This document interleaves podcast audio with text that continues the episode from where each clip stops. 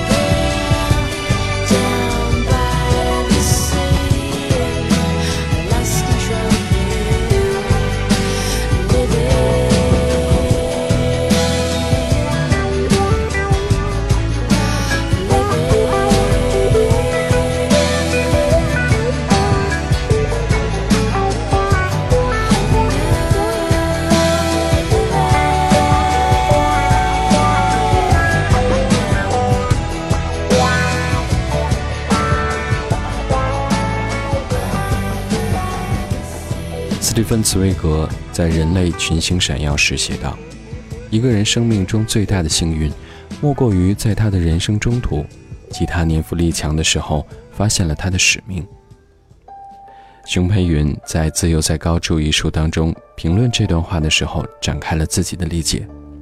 他说：“大学的意义不在于锻炼人格、培养思维能力，还在于找到或者确定裨益终生的兴趣。如果你找到了真正属于你的兴趣，愿意终生为此努力，即使没有读完大学，你的人生也一定丰满而有希望。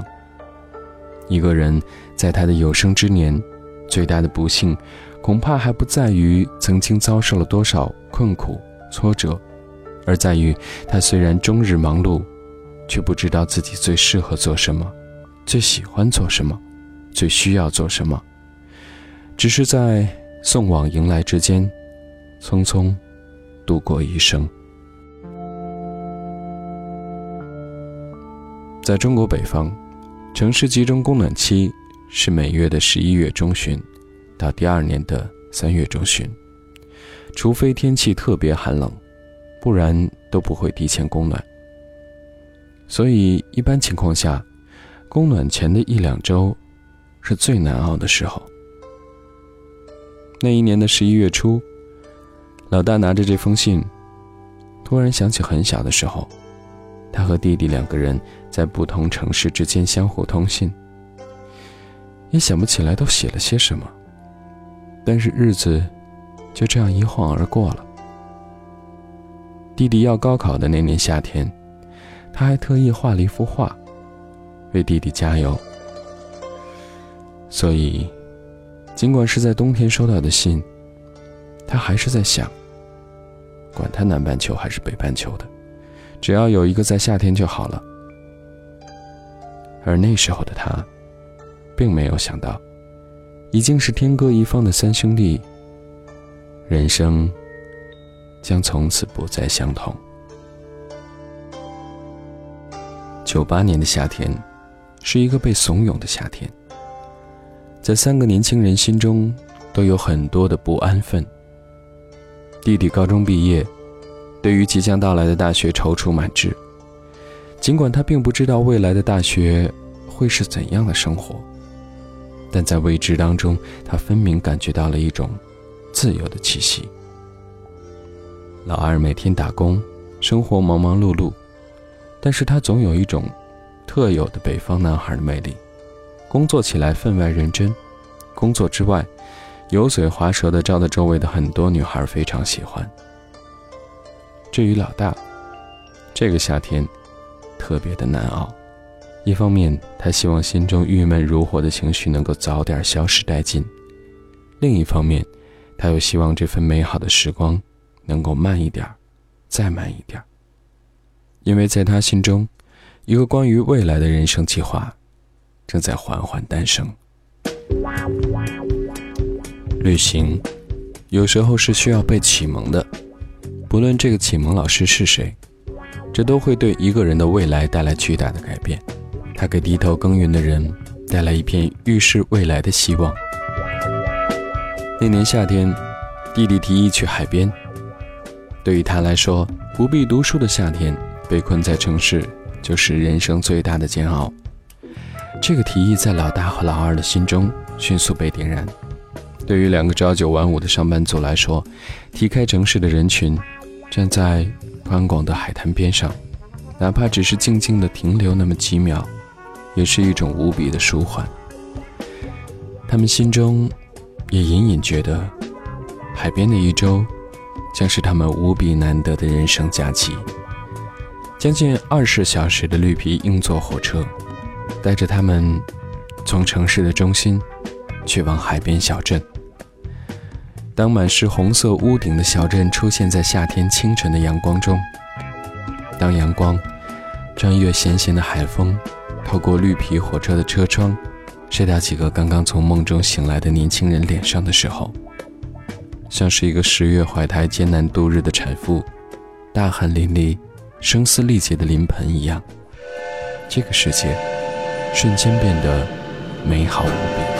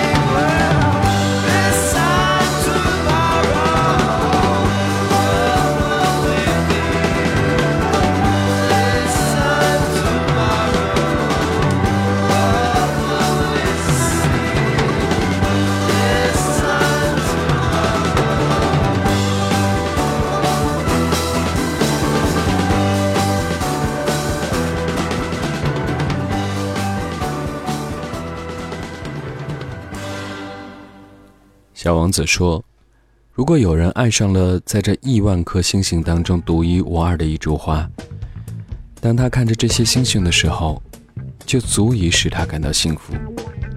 他可以自言自语地说：‘我的那朵花就在其中的一颗星星上。’但是，如果羊吃掉了这朵花，对他来说，好像所有的星星一下子全都熄灭了一样。十年的时间，三个人在寻找自己真正的生活。到底什么才是他们真正热爱的？无论在什么样的国家，不论在哪座城市，不论做着如何的工作，不论身边是否已经找到两情相悦的人，十年也使他们渐渐与周围的环境相融或者相斥。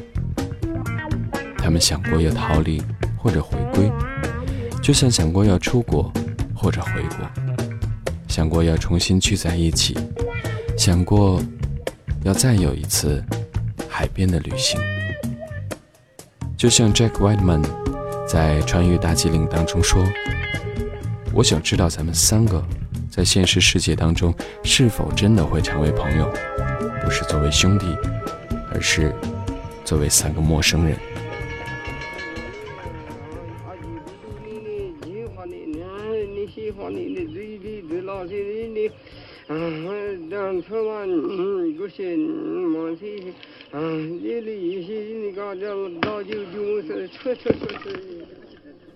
二零一一年夏天老大在电影院里看到了一部粟裕的电影叫碧落雪山。故事发生在中国云南西北部。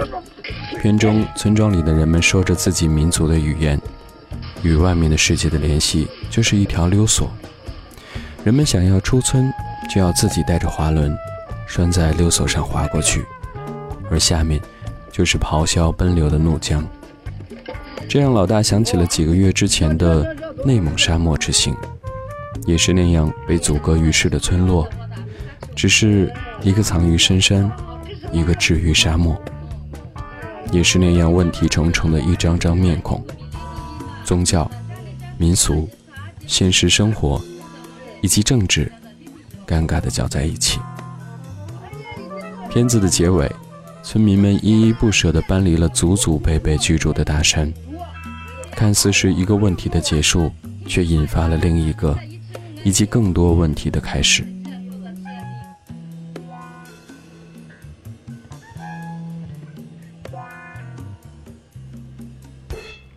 三个人已经确实不同，不只是因为距离，他们因为各种各样的原因疏于联系。起初打打电话，后来是写写邮件，而如今。不论是电话还是邮件都非常少了。弟弟习惯了每天独自开车上班下班，有的时候要跑很远的路，去一个陌生的地方拍摄。他也习惯了南半球的阳光将他的肤色染得金黄。这么多年来，他还养成了下班在健身房健身的习惯。偶尔想打个电话联络一下，也觉得这么久都没有联系了，真不知道。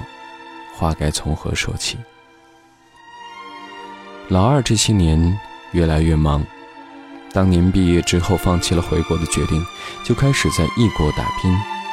虽然这些年的工作重心也不断的转移到国内，但是他主要面对的还是那些生意上的客户。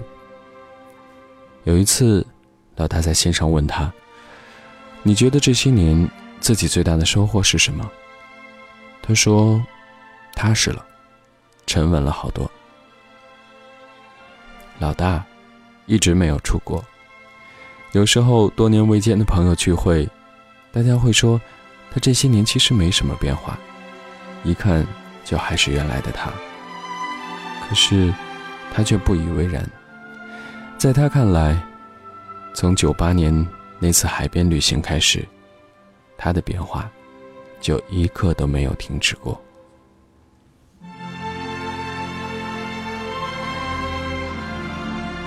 姜文在《阳光灿烂的日子》当中有这样的一段独白：“我羡慕那些来自乡村的人，在他们的记忆里，总有一个回味无穷的故乡。尽管这故乡，其实可能是贫困凋敝、毫无诗意的僻壤，但只要他们乐意，便可以尽情地遐想自己丢失殆尽的某些东西，仍可靠地寄存在那个一无所知的故乡。”从而自我圆寡，自我慰藉。我很小便离开了出生地，来到这个大城市，从此再也没有离开过。我把这个城市认作故乡。这城市的一切都是在迅速的变化着，房屋、街道，以及人们的穿着和话题。时至今日，它已完全改观，成为了一个崭新的、按我们的标准挺时髦的城市。没有遗迹，一切都被剥夺得干干净净。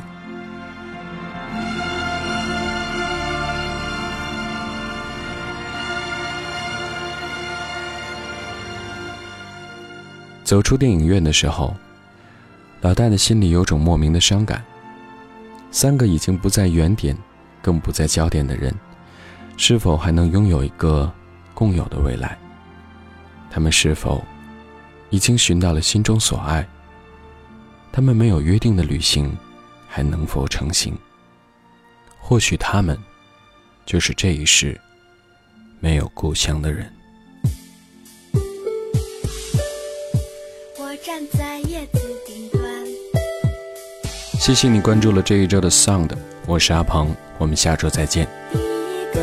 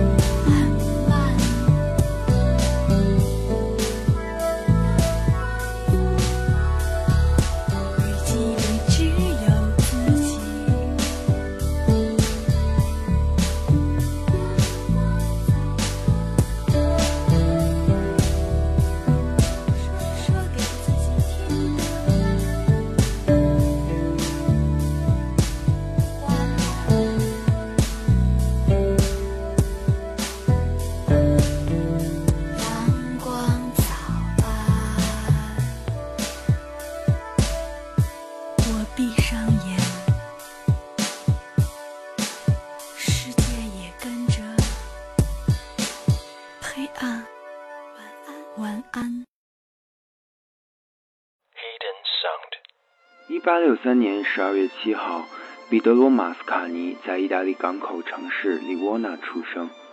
他的老爸是个面包师，一心想把他培养成法学家，但他却偷偷的在音乐学院学习。后来，马斯卡尼赢得一位伯爵的赏识，得到资助后，进入了米兰音乐学院深造，和普奇尼同住一间宿舍。然而，马斯卡尼不耐烦那些枯燥的课程和没完没了的基本功训练。两年之后，他选择了辍学，在一个旅行歌团担任指挥。因此，他有机会走遍整个意大利。几年后，他决定在意大利南部城市切里尼奥拉定居，开始埋头创作。二十六岁那年，一个偶然的机会，马斯卡尼以新创作的歌剧作品《乡村骑士》参加独幕歌剧创作比赛，获得了头奖。第二年，这部歌剧在罗马首演，受到观众的热烈欢迎，连意大利皇帝也非常奖赏。马斯卡尼就此一举成名。《乡村骑士》间奏曲只有四十八个小节，有一种复杂难言的情绪跳跃在每一个音符上。乐曲的尾声有种阅尽繁华后的平静。当年姜文就是因为听了这首著名的间奏曲，才决定拍摄影片《阳光灿烂的日子》。